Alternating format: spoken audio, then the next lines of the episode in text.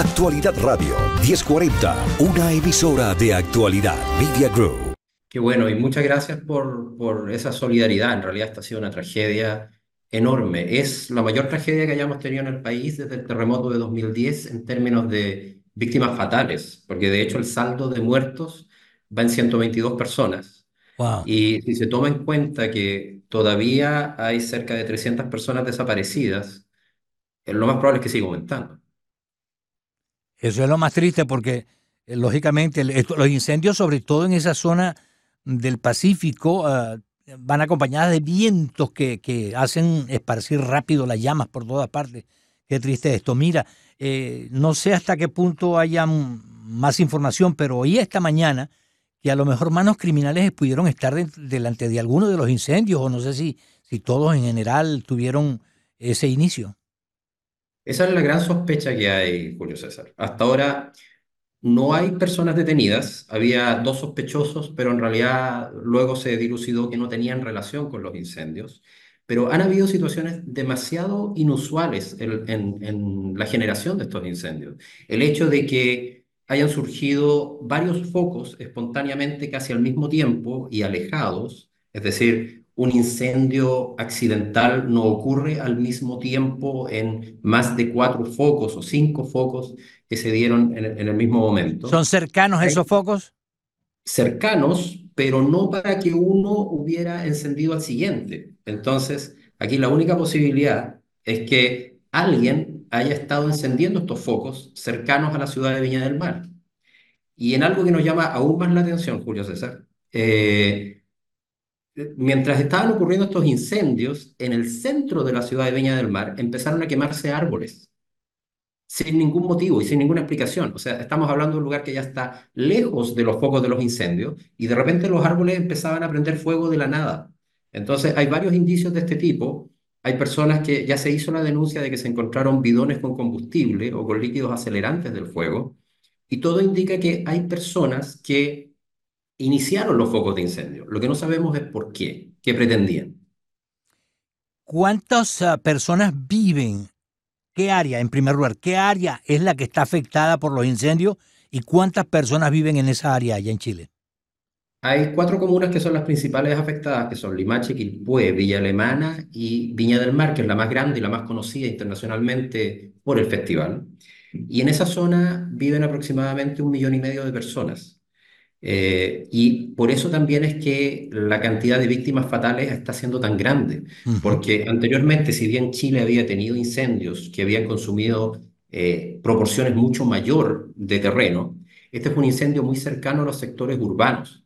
Entonces tomó poblaciones completas que se arrasaron de manera muy rápida. Fue eh, algo muy dramático, Julio César, porque precisamente yo estuve, por ejemplo, en ese turno en la noche cuando comenzaron los incendios y estamos hablando de eh, poblaciones enteras que se consumieron en dos horas. Hubo personas que no alcanzaron a escapar de sus casas. Hubo personas que intentaron escapar en sus vehículos y el fuego las atrapó en los vehículos. De hecho, hay, hay unas imágenes horribles de, de autos quemados en la carretera que se ve que quedaron ahí envueltos entre las llamas. Entonces, estamos hablando de, de una catástrofe que no habíamos vivido en Chile con, con este nivel de, de, de- de muertes. Eh, estaba leyendo de 3.000 casas, por lo que tú nos estás diciendo, pueden ser más las casas destruidas por el fuego. Es lo más probable y a la vez los focos siguen sucediendo. Eh, en la zona dictaron toque de queda para evitar que en la noche se sigan encendiendo focos de incendio, porque teniendo esta sospecha de que hay personas que las están encendiendo, están tratando de controlar el desplazamiento. Pero eso también es muy difícil porque la zona en la cual eh, eh, empezaron los focos es una zona con alta cantidad de veraneantes. Acá nosotros estamos en verano Ajá. y es la zona, es, es el momento en que más se llena Viña del Mar con personas, por lo cual ha sido muy difícil contener el hecho de que haya mucha gente desplazándose en la zona. Eh, y están tratando de contenerlo a través de toques de queda. Y no sabemos hasta qué punto irá a llegar esto, porque todavía no se controlan totalmente los focos. Y tal como dices tú, falta hacer aún el conteo de cuántos lugares se quemaron, cuántas personas, eh, ojalá estén por ahí, digamos, y que no sea que también pasaron a ser, eh, a, morir en, en el, en el incendio. Estamos hablando, amigos oyentes, con Cristian Leal desde Chile en vivo y en directo. Él es director de una red de radios y de páginas informativas Bio Bio en Chile y le agradecemos mucho que nos esté compartiendo esta información y reiteramos pues nuestra solidaridad con ellos. Dos cositas, Cristian. En primer lugar, ¿a dónde eh, están yéndose los desplazados o hacia dónde los piensa trasladar el gobierno si es que ya hay una acción inmediata?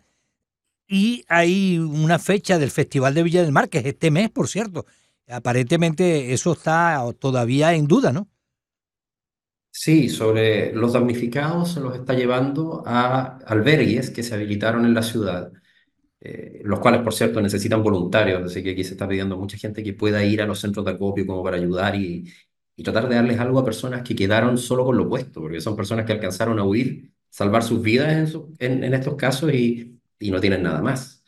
Eh, y respecto al Festival de Viña, que debería ser en tres semanas, este mismo mes, también está en discusión el si debería mantenerse. Por ahora, la mayoría de las voces indican que sí, que se le podría dar una orientación mucho más solidaria, que podría donarse las ganancias del festival a los, a los damnificados, pero eh, también surge la duda de si con este nivel de tragedia, con la cantidad de muertos que están lutando, se calcula que en realidad en este momento no hay ninguna persona en la zona que no tenga al menos un familiar que haya sido afectado por eh, los incendios. Aquí mismo en nuestro equipo tenemos varias personas que tenían familiares o amigos, algunos perdieron las casas, entonces esto es algo que a todo el país nos conmueve y en realidad hacer una fiesta en este entorno suena algo raro. Yo creo que va a tener que analizarse con cuidado. Sin duda alguna. Estoy leyendo eh, que el número de damnificados supera ya los 40 mil, ¿no? Sí, y contando. O sea, puede ser que cuando terminemos este despacho ya haya subido otro cero más, porque eh, todavía se está cuantificando la tragedia. Como les digo, esto es algo que alcanzó sectores urbanos, que era algo que no nos había ocurrido antes. En Chile siempre se daban los incendios forestales en zonas rurales, en que al menos las casas estaban un poco más aisladas y eso hacía que la cantidad de, damnificados o la cantidad de víctimas fatales fuera menor. Pero en este caso alcanzó lugares completos. Se quemó, fuera de las víctimas fatales, Julio César, se quemó un lugar que era conocido internacionalmente, que era el Jardín Botánico Nacional que albergaba más de 1.300 especies de árboles, incluyendo algunos que estaban en extinción. Eh, había, por ejemplo, un árbol que era de la isla de Pascua y que la isla de Pascua está extinto y que algunos de los pocos ejemplares que quedan estaban ahí. Y ese parque se destruyó por completo. Fue una pérdida para el patrimonio de, la, de, de todo nuestro país, y yo diría que internacional. Entonces, esto ha sido algo horrible, realmente.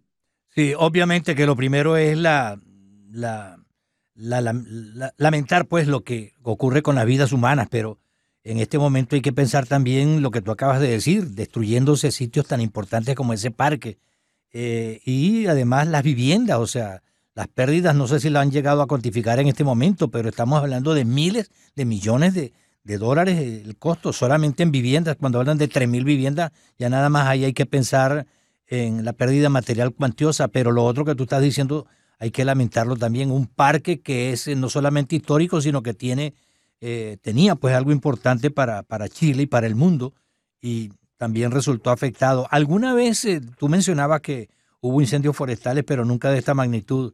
¿Se puede determinar que, cuál fue la causa, por ejemplo, en los fuegos anteriores comparado con lo que se está presentando ahora en este?